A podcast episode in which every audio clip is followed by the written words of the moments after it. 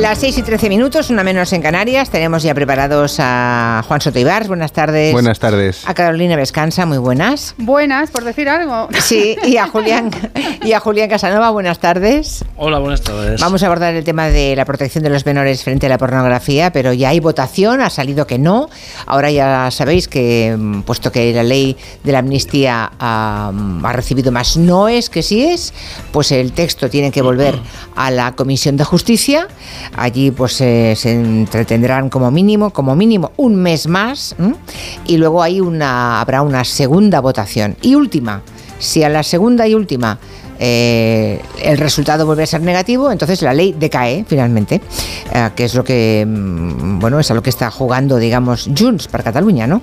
No sé si queréis decir algo al respecto. por decir algo, decía mm, buenas tardes, Carolina Vescansa, así que te veo con más ánimo de opinar al respecto. ¿Qué crees tú que le, que barrunta Junts, porque son los principales beneficiarios ¿no? de esa ley de amnistía.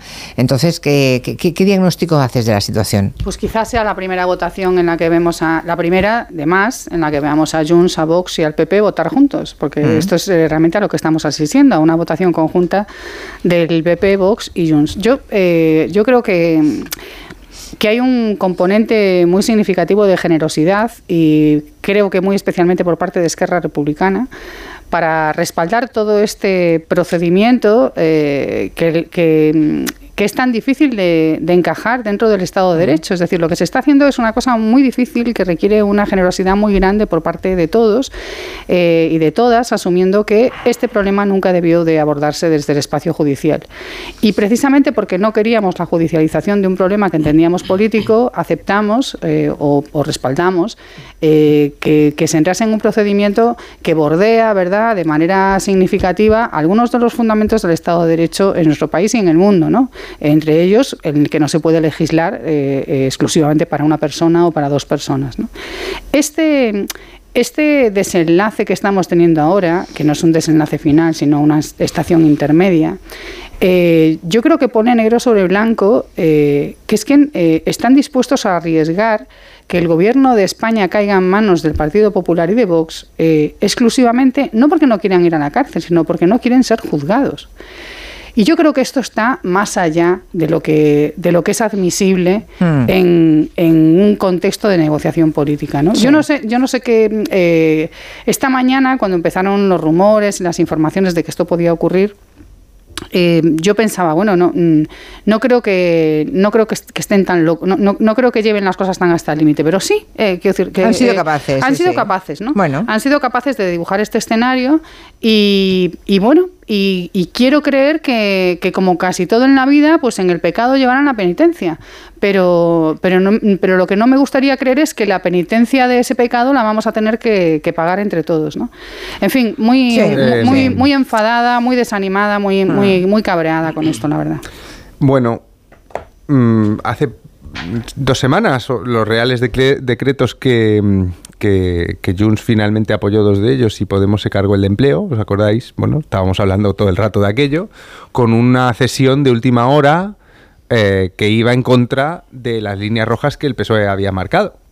Eh, hoy entiendo, he querido yo entender que no se han podido producir esas cesiones porque ya eran excesivas incluso para, para lo que está dispuesto a ceder el Partido Socialista, que desde el momento en que estamos asistiendo a la tramitación de una ley de amnistía redactada junto a los que van a ser beneficiarios de ella, es decir, una ley redactada por los criminales que no quieren ser juzgados por sus delitos, pues ya, en fin, mm. lo de hoy, yo a mí me parece que a lo mejor se han pasado empujando. Pero vamos a ver, tenemos, eh, claro, tenemos un gabinete sobre la pornografía y yo creo que la relación entre el PSOE y Junts es de porno duro ya.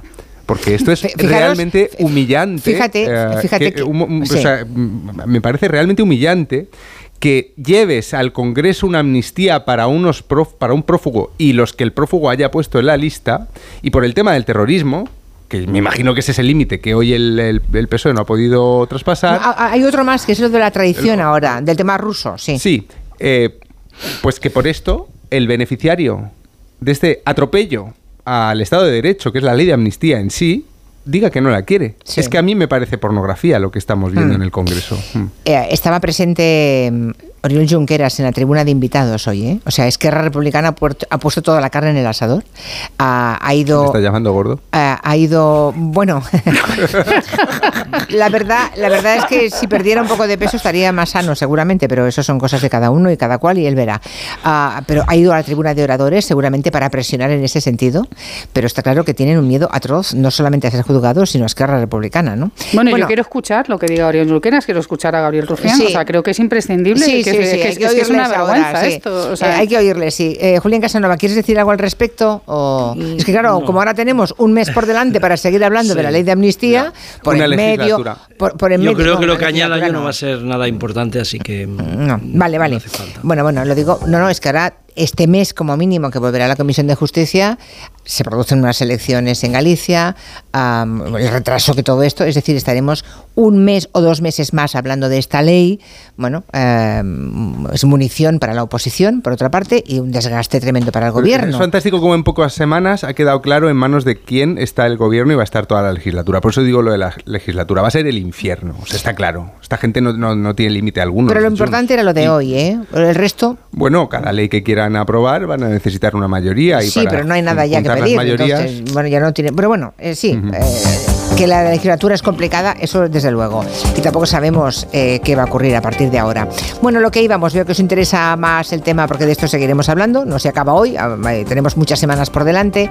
Y hoy también el Consejo de Ministros ha dado luz verde a la creación de un comité de expertos para proteger a los menores de la pornografía.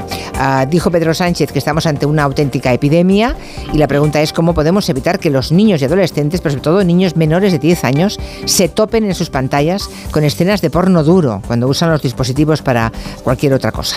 Asun Salvador, buenas tardes. Hola, hola Julia, buenas tardes. De momento en el Consejo de Ministros de hoy, la ministra de Juventud e Infancia, Sira Rego, ha explicado que ese comité va a ser el primer paso para diseñar una estrategia de acción a futuro. Lógicamente, la disposición del Gobierno es una disposición que plantea regular y sobre todo proteger a nuestros niños y a nuestras niñas. Esta es nuestra prioridad.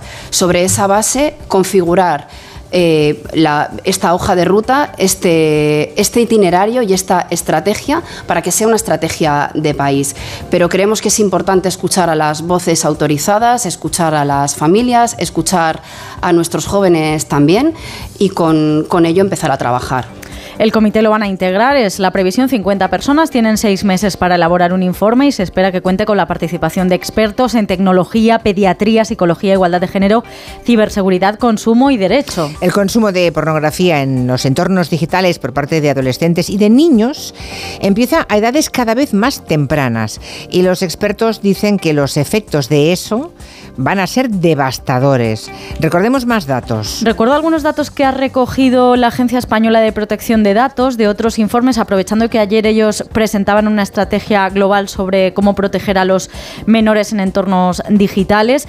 Para empezar, el uso de Internet, según el INE, eh, en el caso de los menores de 10 años, el 90% de ellos usa Internet, porcentaje que se eleva al 98,3% cuando hablamos de menores de 15 y un tercio de ellos lo usa más de 5 horas al día. ¿Qué ven en esas 5 horas? Según Save the Children, el 62,5% de los adolescentes de entre 13 y 17 años ha consumido pornografía alguna vez. La edad media de inicio en su consumo son los 12 años, aunque como decías al principio, hay niños que lo ven incluso antes. Ese estudio de Save the Children refleja que el 54% de estos menores consideran la pornografía como fuente de inspiración para sus relaciones, el 55% desea llevarla a la práctica y un 20% envía fotografías o vídeos con connotaciones sexuales. Esta situación está provocando problemas en el neurodesarrollo de la población menor, en su capacidad de atención, en su aprendizaje, en su desarrollo emocional y en la aparición de actitudes agresivas de forma irreversible, subraya la Agencia Española de Protección de Datos que propone una serie de medidas para atajar todo esto. Entre ellas, que se implementen sistemas más eficaces de verificación de la edad en entornos digitales y que se proporcione a las familias mayor formación en esas competencias a la hora de relacionarnos con Internet. Gracias, Asuna. Hasta mañana. Hasta mañana. Bueno, 90% de los menores de 10 años ya usa Internet en los hogares españoles. El 90%, ¿eh? Internet. Internet, sí. Eh, el 98,3% a los 15 años. 5 horas al día. ¿Qué ven los niños? 5 horas al día dentro de Internet. Bueno, los datos que acaba de repasar Asu, no sé si los habéis apuntado en, en algún folio, pero conviene tenerlos presentes. ¿Qué hacemos? ¿Cómo evitamos que los menores se topen con el porno duro en los dispositivos móviles? Mm. Hay, hay, hay... espera, empiezo por, Julián Casanova ahora. Sí. Ya que no ha dicho nada antes, Julián. ¿Qué hacemos? Sí. Prohibición, educación, porque estamos siempre con lo mismo. La educación, sí, ya, pero... Aquí hay varias cosas interesantes. Y uno, como, como las, la vía digital de acceso a, Internet ha cambiado todas las reglas, porque hoy todavía tú vas a cualquier país del mundo, entras a un bar y en muchos, en el, mundo angloamericano siempre te piden un carné a no ser que ya te vean una persona como a mí, te piden un carné y, piden carnets eh, y chequean cualquier entrada a, cines y a otros lugares. Y sin embargo, paradójicamente hay un acceso absoluto, eh, sin control, a eh, los medios digitales y en concreto a la pornografía. Este es un tema que ha cambiado, o sea, ha cambiado de la misma forma que todo el mundo sabe que hace hasta hace hasta que apareció la era digital comprar una comprar pornografía para un chaval era clandestino porque no se lo permitían y se lo tenía que, proporcionar alguien, porque había unas normas establecidas por las cuales no se compraba. La pornografía eran revistas, eh, películas, pero por supuesto eso estaba así. Luego, aquí hay una primera consecuencia de todo esto es no solo el acceso a la pornografía, sino la percepción que se, que se pone ya en los niños desde la niñez, antes de la adolescencia, que tú puedes hacer lo que quieras en la vida. Este es un concepto, yo creo, claro que, además, que además siempre se les ha dicho que respecto a los mayores ellos no podían hacer lo que quieren en la vida. Mm, yo dudo también que los mayores podamos hacer lo que queramos, pero en cualquier caso ese es un concepto y una barrera que siempre se ha puesto. Bueno, esa barrera ha desaparecido y, ese es un, primer problema. Un segundo problema es que todos los expertos, todos los expertos plantean también la evolución del porno duro y, no del porno duro no, sino del porno, es decir, la evolución en el sentido del dinero que que, ha movido siempre, pero sobre todo la ampliación de todo esto con las nuevas... Eh, normas digitales, ¿no? Así que ese es el segundo tema importante. Pero ya veo yo que siempre que aparece este asunto, yo lo he seguido bastante de cerca en Estados Unidos, aparece el famoso personaje que puede ser un partido político, un grupo, que dice que en realidad las leyes estatales nunca cambian eso, que eso tiene que ir solo a los padres, a la educación, y entonces que las leyes no sirven de nada porque cercenan la libertad. Yo creo que aquí estamos ante un tema eh, grave, grave, en el sentido de que, insisto, provoca provoca una, una, educación en la violencia que no existía hasta este momento. Eso está claro, porque incluso las películas, insisto, una película de 18 años de Tarantino no la puede ver un chico en el cine, ¿no? Puede acceder por otros medios, pero no va a poder ir a un sitio público a verla. Así que aquí hay una, una, una gran asimetría entre lo que ofrece la libertad individual y las posibilidades que da todo eso. Y en segundo lugar, creo que para educadores, que esto es muy importante, para gente que en, los colegios lo que quiere es que la gente aprenda matemáticas, lengua, educación, que evidentemente haya, haya una, una formación como la, la que esperamos que se dé a la gente que vive en el privilegio de estas sociedades que acceden ya a todo, pues resulta que estos educadores encuentran unos problemas impresionantes, que entran por la concentración, por el fracaso escolar, pero sobre todo también por la forma de reaccionar y por la violencia. Y después están las relaciones entre niños y niñas, chicos y chicas, que todo el mundo dice claramente que ha cambiado. Es decir, la, la gente ya cree que esas son las relaciones normales, sexuales, y entonces hay un uso de la violencia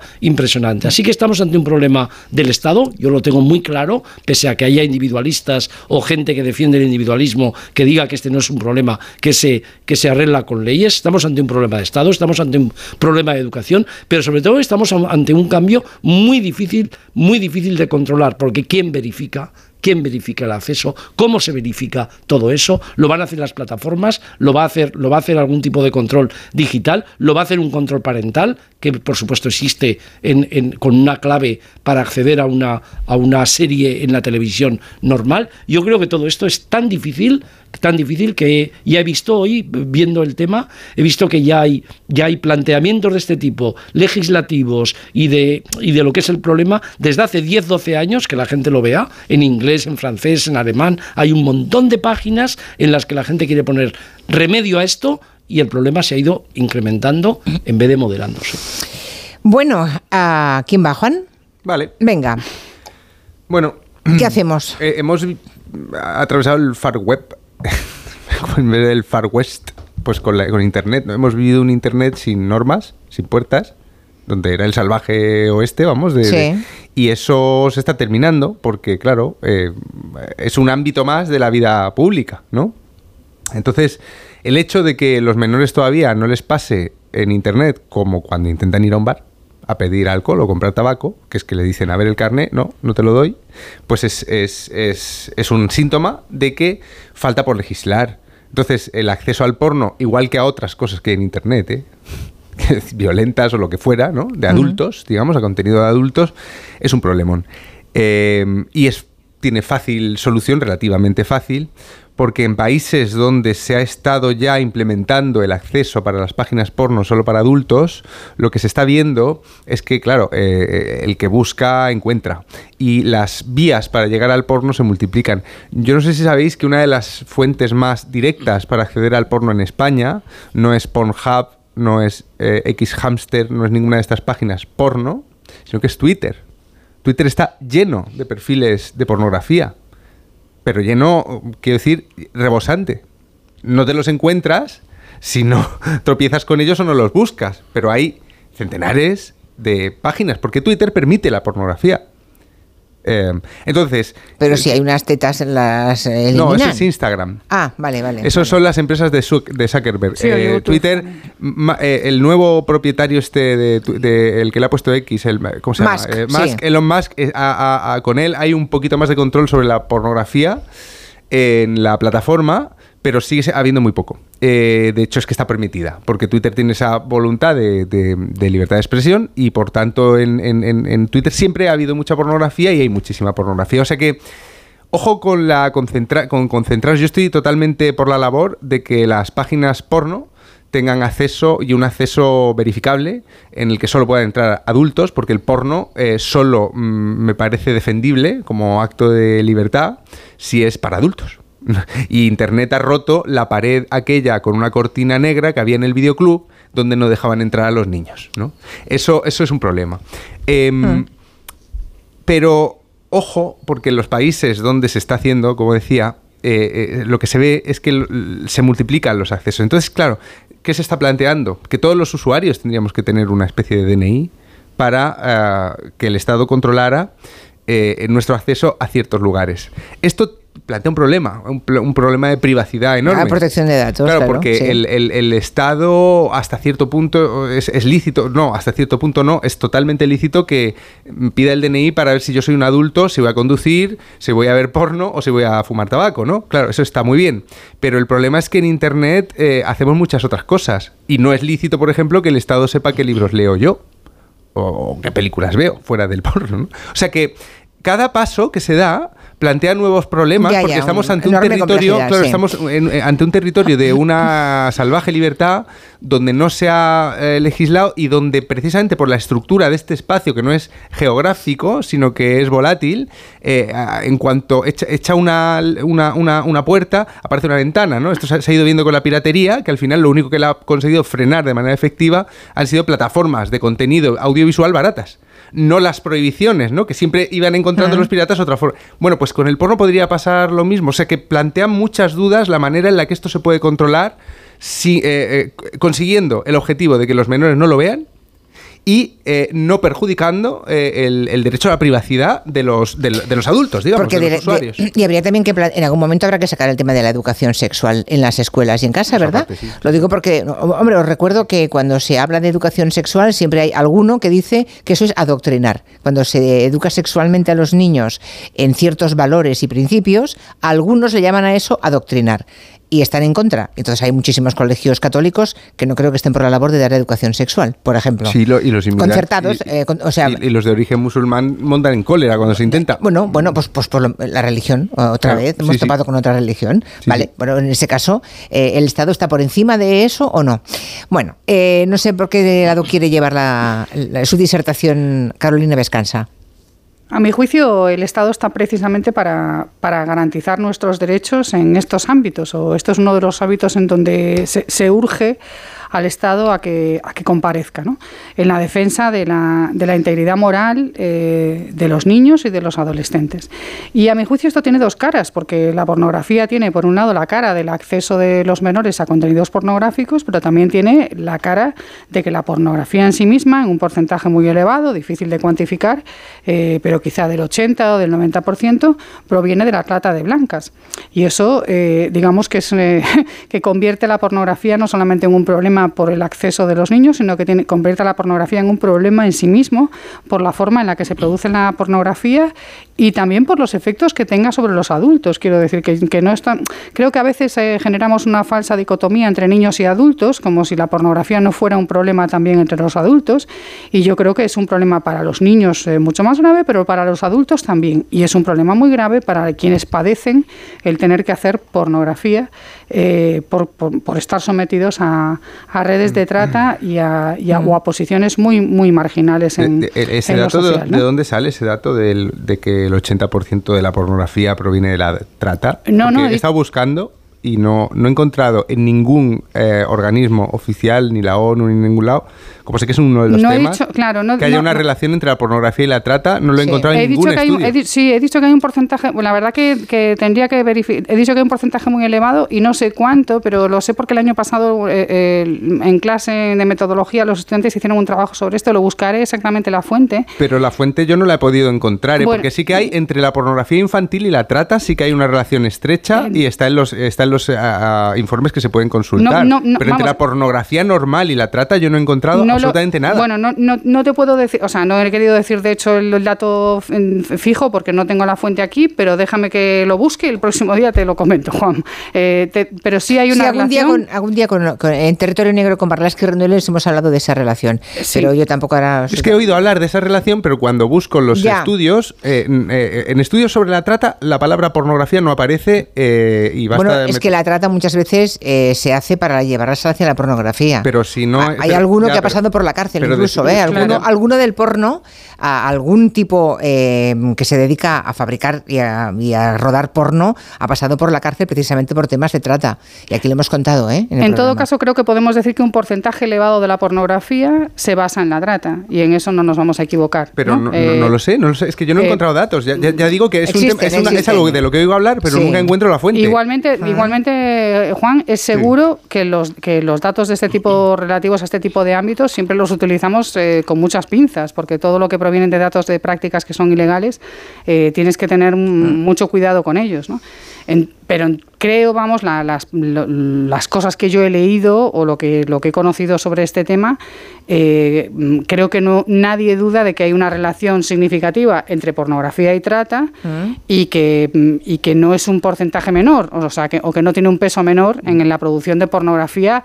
Eh, no, no, no, me refiero a pornografía, eh, no, sé cómo se llama, la, la, la, la pornografía de, de, personas que suben sus propios vídeos a, a Internet, no me refiero a eso, sino a las grandes productoras de pornografía. y yo creo que ahí eh, hay, un mundo negro, es un mundo criminal, vamos, negro que, huele a, sospechosamente. Por continuar con el argumento, creo que creo que la pornografía no solamente tiene efectos sobre los niños, sino también sobre los adultos.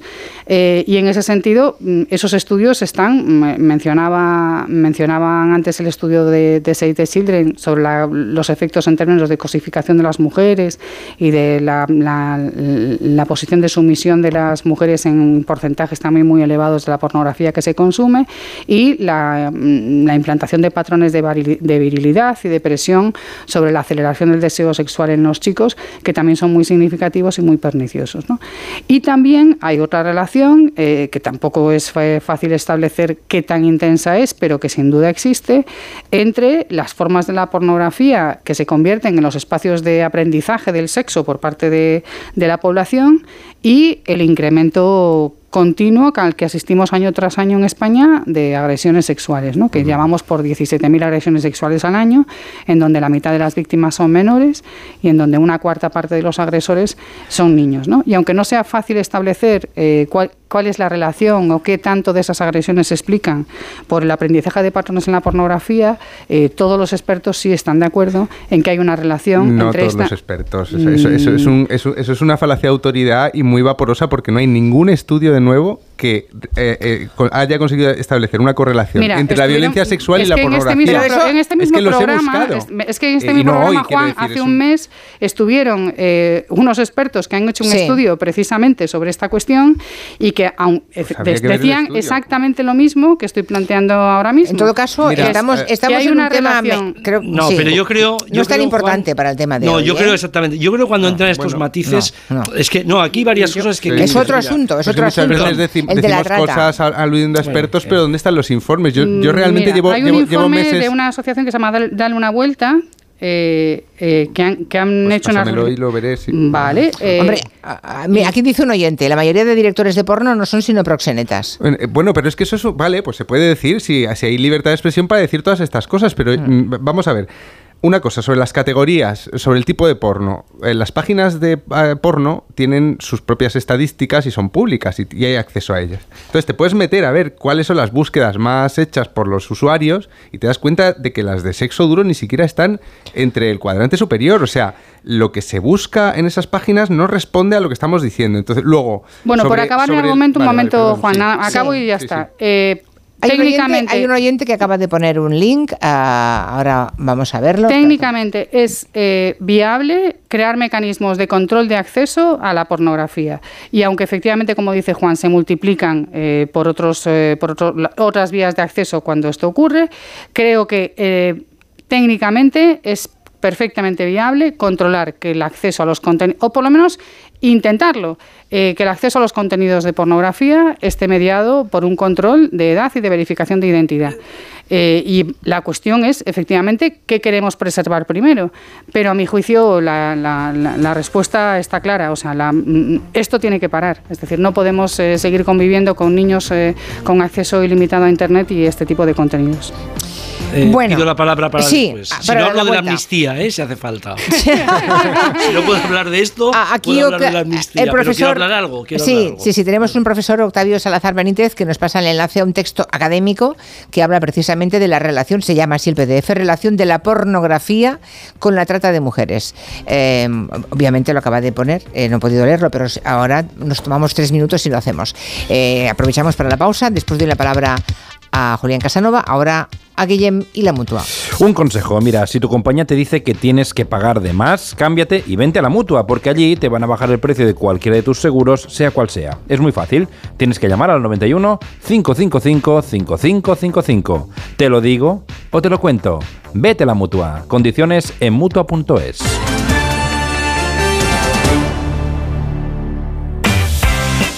Ahora es el momento. Descubre Nueva York el corazón de la ciudad, sus icónicos barrios, las experiencias más glamurosas, sin olvidar sus lugares de película. Reserva tu próximo viaje a Nueva York. Cinco días y tres noches en hotel de cuatro estrellas en Manhattan, vuelos con Iberia y traslados incluidos, por solo 890 euros con viajes el corte inglés. Consulta condiciones. ¿Perdona? ¿Que ahora Movistar Prosegur Alarmas incluye una garantía antiocupación? Uf, ya verás cuando se entere mi perro. Ningún guardián puede competir con Movistar Prosegur Alarmas, la primera y única alarma con garantía antiocupación, que no solo disuade y protege, ahora también se compromete contra las ocupaciones. Contrátala en el 900-222-250 o en movistarproseguralarmas.es. Empieza el año ahorrando en Bricodepo. Con este pavimento porcelánico de 8,95 euros el metro cuadrado, ahora por solo 7,95. Y la puerta lacada con tapajuntas, antes a 119 euros. Y ahora todo por 99. Recuerda que si lo encuentras más barato, te devolvemos la diferencia por dos. Ya en tu tienda y en bricodepo.es. El programa que triunfa en medio mundo. Buscamos el mejor atún rojo de Cádiz. No es ni ventresca ni atún del Málaga, es otro de seguro. Por lo que he visto no tiene ni idea de cocina. Al final acaba uno clavándose un cuchillo en el pecho y a mí como las mentiras no me van. Empieza Batalla de Restaurantes. El jueves a las diez y media de la noche, estreno en La Sexta. Ya disponible solo en A3 Player. Soy de legalitas porque me sale a cuenta, como cuando consiguieron que me devolvieran el dinero de aquella compra online que llevaba semanas reclamando, o cuando lograron que la compañía aérea me reembolsara 1.700 euros por la cancelación de dos vuelos. Hazte de legalitas en el 900 y siente el poder de contar con un abogado siempre que lo necesites. Y ahora, por ser oyente de Onda Cero, ahórrate un mes el primer año. ¿Un cóctel o un refresco? ¿Desayuno con zumo o café? Con la promo todo incluido de Costa no tienes que elegir. Las bebidas son gratis. Reserva tu crucero hasta el 12 de marzo y disfruta del paquete de bebidas gratis. Infórmate en tu agencia de viajes o en costacruceros.es. Costa.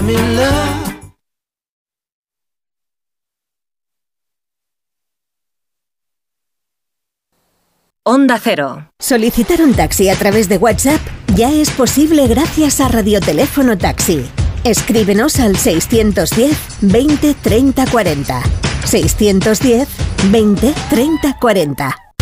Clínica Bruselas elimina los excesos de las fiestas con el balón ingerible, sin cirugía, sin anestesia, sin dolor y en tan solo 15 minutos, incluido báscula inteligente, reloj, nutricionista psicólogo, desde tan solo 65 euros mes. Te ayudamos a cumplir tus objetivos hoy. Gana en salud. Líderes mundiales en balón alurión. Llama ahora al 900-645-555 o en clínicabruselas.com.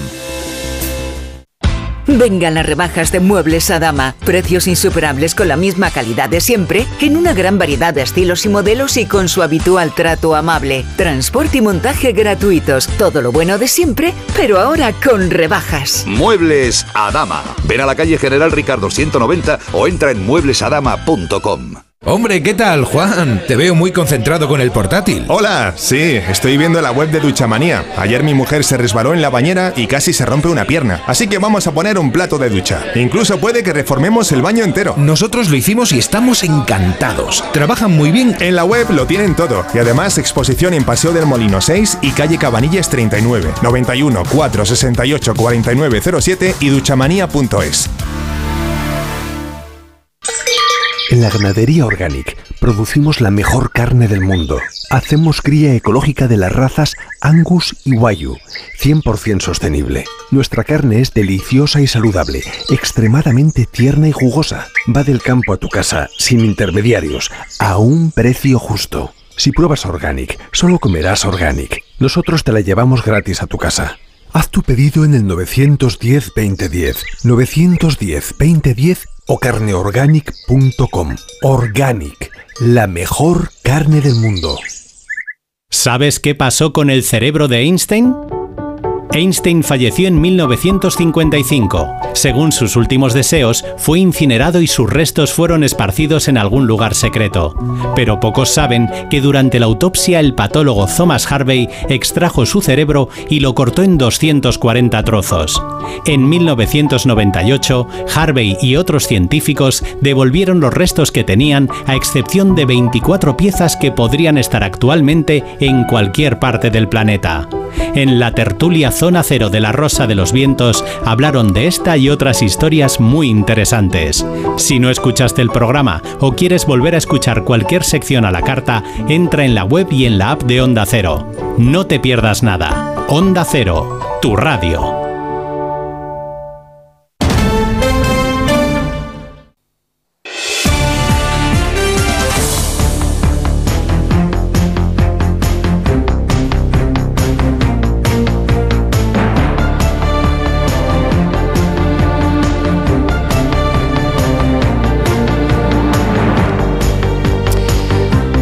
Qué pena, no estamos escuchando lo que Félix Bolaños está diciendo mm, como reacción al no de Junts a la ley de amnistía. A la ley de amnistía es una pena porque la verdad es que mm, nos encantaría estar haciendo una, una rueda de prensa. Ah, están- bueno, no es una rueda de prensa, pero digamos que está rodeado de periodistas y están preguntándole todos. Es una pena que nos estamos perdiendo, pero bueno. Qué tristeza, ah, ¿eh? el- qué tristeza, que nos lo perdamos. sí. Si quieres Hombre, no. entramos en eso y No, es que me gustaría saber qué está, qué está diciendo Bolaños, ¿no? a- A ver qué está diciendo. Pero bueno, eh, preguntar también Ah, mira, si el ahí, ¿eh? texto sobre el que se va a trabajar o que podrá A ir a un nuevo pleno ya es plenamente constitucional, es decir, no existe absolutamente ningún espacio para poder negociar por parte del Partido Socialista. El texto de la ley de amnistía es absolutamente constitucional, es impecable, sólido técnicamente. Las enmiendas que hemos incorporado durante la tramitación parlamentaria, que han sido enmiendas técnicas, porque no ha cambiado en ningún momento cuál era la finalidad de la norma, han sido enmiendas que han mejorado el texto y es absolutamente constitucional y así va a seguir siendo. Bueno, ah, que el texto es constitucional según el gobierno, ya lo habíamos escuchado.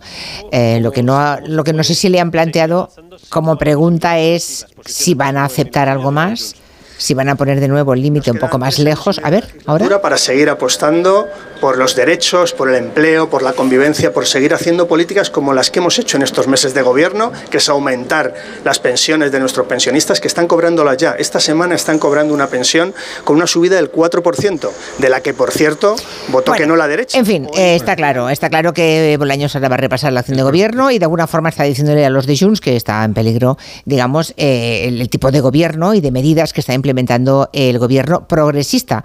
Progresista, lo digo subrayando en el tono, porque mm, Junts no lo son precisamente, ¿no? Junts es un partido de derechas, de modo que, bueno, ah, como no va, veo que no, no va a decir nada, volvemos a nuestro tema. Para acabar, Julián Casanova era el que tenía uso de la palabra. Sí, porque a modo siempre de que ha final, sí. Siempre que ha habido en la historia periodos de prohibicionismo y el, el- el ejemplo paradigmático son las leyes de prohibición en Estados Unidos, siempre se ha sacado el argumento de que eso conlleva todavía a más, más negocio, más alcohol, pero aquí no estamos hablando de eso, aquí estamos hablando de niños, eh, de niños, e incluso no de adolescentes. Es que nunca, se, nunca cuando ha habido periodos de prohibicionismo se decía, no, es que, es que hay que evitar que los niños lleven alcohol por las calles. Imaginemos que este acceso al porno fuera también posible para que un niño a los 12 años tuviera acceso libre al, al alcohol. A ver cómo íbamos a reaccionar como sociedad. Creo que aquí hay dos cosas. Una, que hay muchísima gente que pasa de estos temas porque en el fondo consume pornografía, no va a denunciar nunca eso y no tiene conciencia de que eso sea un, un problema. Eh, y sobre todo si y sobre todo si no se plantean de verdad una educación en serio. Y en segundo lugar que, que siempre siempre aparece la gente que cree que eh, en el fondo nos están controlando por todas partes. No, la única gente que nos está controlando en estos momentos es la gente que no deja de educar eh, no deja de educar en unos valores determinados y que está imponiendo una violencia, una Sí. violencia extrema en la educación a través de la era digital, a través del porno y no solo a través del porno, a través de las relaciones sociales. Y ese es un problema grandioso. Ya sé que hay problemas como la amnistía, etcétera. Ese es un problema grandioso que afecta a millones de personas, eh, ya no en las sociedades estas que se supone que había trata de blancas, los niños explotados. No, no. A- a- este es un problema permanente en estos momentos en todos los sitios. Lo que pasa es que hay mucha gente que no quiere entrar en este compromiso porque el compromiso es muy grande. Tienes que, tienes que rechazar también que tú puedas hacer eso en algún momento. Y hay mucha gente que no está dispuesta a hacerlo. Pues eh, nos queda un par de minutos. Eh, Carolina y Juan, a modo de, resumen, también volveremos sobre este tema, claro, porque no es la primera vez que lo abordamos, aunque sí es la primera vez que el gobierno se plantea en España a hacer alguna cosa para proteger a los menores de ese acceso a la pornografía dura. Carolina. Sin, sin querer eh, enmendar la plana, no soy una experta en este tema, pero en muy pocos minutos he encontrado bastantes informes en Internet. Eh, La revista Internacional de Estudios Feministas tiene un, artículo en 2018 de manos de hombres, pornografía, trata y prostitución. Hay un estudio que relaciona en Estados Unidos, que leído relaciona, hace, un, hace una, una relación bueno, eh, de un estudio de 2019 en el que se, verifi- se verifica que el 49% de las mujeres explotadas eh, mm, sexualmente afirmó que se grabó material pornográfico mientras eran prostituidas. Bueno, Eh, claro. Bueno, quiero decir que... Pero es que ese no es el porno. No, no, claro, lo, claro. no, lo que estoy diciendo No es es que hay el una tema. relación. Bueno, Vale, no es el tema. Sí, lo que digo no es que es hay datos tema. sobre esto y que hay bastantes datos que, que, que- que Vale. avalan lo que he dicho, nada más. Mm. Y volviendo a nuestro tema, eh, creo que, que todas las que somos madres y padres de, de niños queremos que se ponga un, un coto a esto, porque sencillamente es algo que nos supera, que nos desborda, que sabemos que tiene efectos negativos, muy negativos sobre las niñas especialmente, pero también sobre los niños, y que eh, de una manera a lo mejor difícil de cuantificar está con- conectado con un tipo de prácticas sexuales que son machistas, que son violentas y que son eh, insanas eh, para todos nosotros, para los niños y para los adultos. Bueno, yo ah, no voy a investir, tampoco. Me gustaría mucho discutir otro día con Carolina de todo Vale, esto, pero, pues lo haremos, pero, pero pero tema, por sí. cerrar lo de los niños, sí, yo creo que estamos todos de acuerdo en Claro. que los niños no pueden, No, ah, todos, ni, los niños. no, porque hay gente que está en contra de la educación sexual en las escuelas. Bueno, pero, pero esos también están en de contra de, que vean porno, ¿no? Porque muchas No, veces los mm. conservadores el porno tampoco les gusta nada. O sea que en el acceso al porno de los menores yo creo que hay un amplio consenso social y que hay que buscar la mejor manera de evitarlo, pero de evitarlo de verdad. Y ah, eh, para mí el problema del porno es secundario al problema de los móviles. O sea, el problema es la puerta por la que entran a todas esas partes. O sea Sí. que yo soy muy partidario de controlar mucho el uso de los dispositivos electrónicos para los niños. No habéis puesto- Estamos de acuerdo, Juan. Sí, no habéis puesto algunas imágenes y metáforas que quedan mm, que reflejan muy bien el tema del que hemos hablado, ¿no? Que es a cualquiera que vaya a una tienda el videoclub. La cortina. Antes no podían, había una cortina, los, los niños no pasaban de allí. Un niño no puede ir a- y, y pedirse un gin tonic en la barra de un bar, ¿no? Por ejemplo, decía el profesor Casanova. Hombre, ¿cómo pedirlo? Son ejemplos, no, claro, claro, son ejemplos que hemos puesto y resulta que luego cogen el móvil, el smartphone y está todo abierto. Y droga dura. Exactamente, y droga muy dura, que además condiciona el futuro de los niños y de las niñas especialmente. Cuidado, que las mujeres somos más víctimas todavía que los hombres en este aspecto. Sí, somos Ven, menos. ven más porno los chicos que las chicas. Sí, o sea que en este y luego problema- quieren que las chicas se comporten como las que ven en el porno. pero el Mm. problema es Y tratarlas como. entonces, Ya, porque- ya, claro. Se acabó el tiempo. Muchísimas gracias a los tres y hasta otro día. Adiós, hasta mañana. Adiós.